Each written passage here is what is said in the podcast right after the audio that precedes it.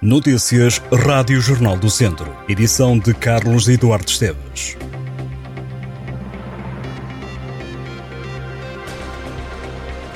O Tondela joga este domingo no Seixal frente ao Benfica B.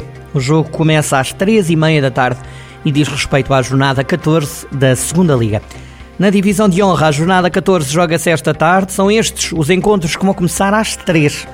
Voselenses Canas Senhorim, Sátão Paivense, Oliveira de Frades Ferreira Daves, Rezende Moimenta da Beira, Castro Daire Sampedrense, Lamego Penalva do Castelo, Lusitano de Vildemoinhos Mangualde e Nelas Valdaçores. Na primeira divisão distrital, os três grupos entram em ação este domingo. Todos os jogos começam às 3 da tarde. Grupo Norte, Vila Maiorense Tarouca, Ceireiros Oliveira do Douro, Piães Alvite e Parada Boaças. No grupo centro, Viseu United Campias, Cesurense Carvalhais, Santa Cruzense Roricho e Vila Chatzau Ciências. No grupo sul, Carregal do Sal e Mementa do Dão, Molelos Valmadeiros, Cabanas de Viriato Santar, Besteiros Nandufo e Silgueiros Santa Combadense. É no pavilhão multiusos de Viseu que vai decorrer o concerto de Natal da Câmara. O espetáculo começa às 9 da noite, no dia 20 de dezembro. Pelo palco vão passar a Orquestra Juvenil e os coros da região.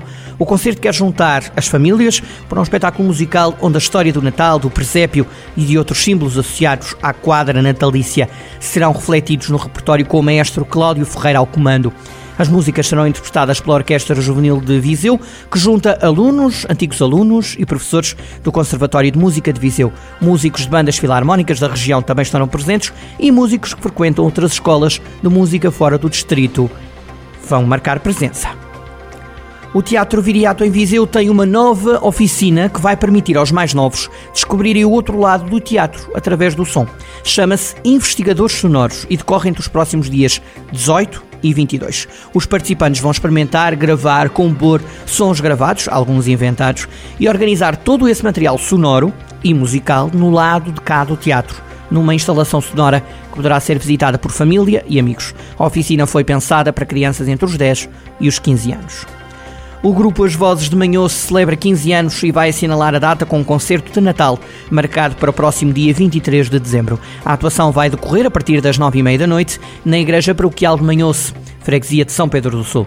O concerto é de entrada livre e vai ter a participação do grupo Lucis Chorus e de José Ventura e de Francisco Beato. O grupo feminino As Vozes de Manhoce foi criado em 2008 por um grupo de mulheres da localidade por iniciativa de Isabel Silvestre e é atualmente constituído por cerca de 20 elementos. A formação dá voz ao repertório polifónico que marca a música de Manhoce, salvaguardando várias tradições ligadas ao feminino e com maior ênfase ao cantar polifónico.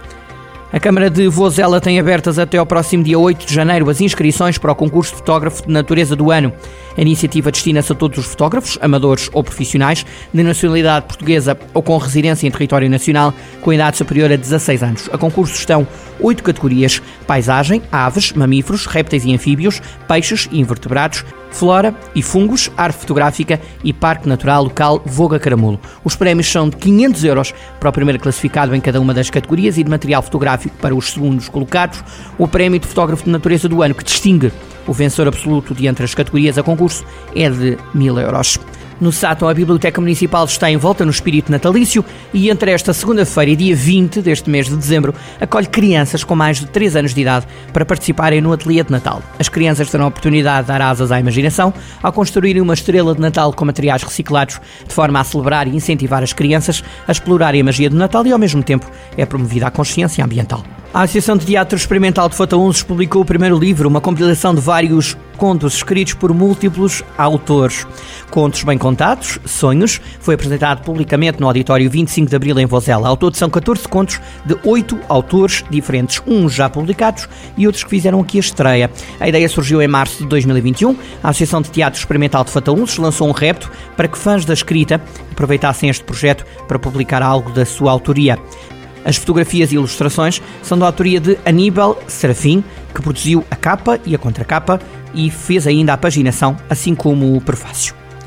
O Museu de Lamego tem uma nova exposição temporária, chama-se De Passo a Museu e parte da criação de uma narrativa baseada na memória histórica e emocional do edifício, atualmente ocupado pelo Museu de Lamego e que no passado acolheu o Passo Episcopal. Vai estar patente até maio do próximo ano. Em breve, o Museu de Lamego pretende anunciar o programa complementar à exposição, com especial referência para as atividades de 5 de abril, dia em que se assinala os 107 anos do Museu de Lamego.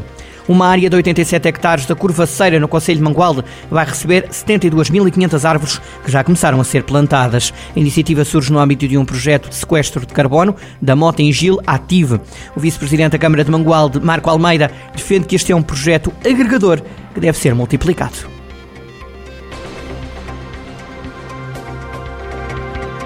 Estas e outras notícias em jornaldocentro.pt.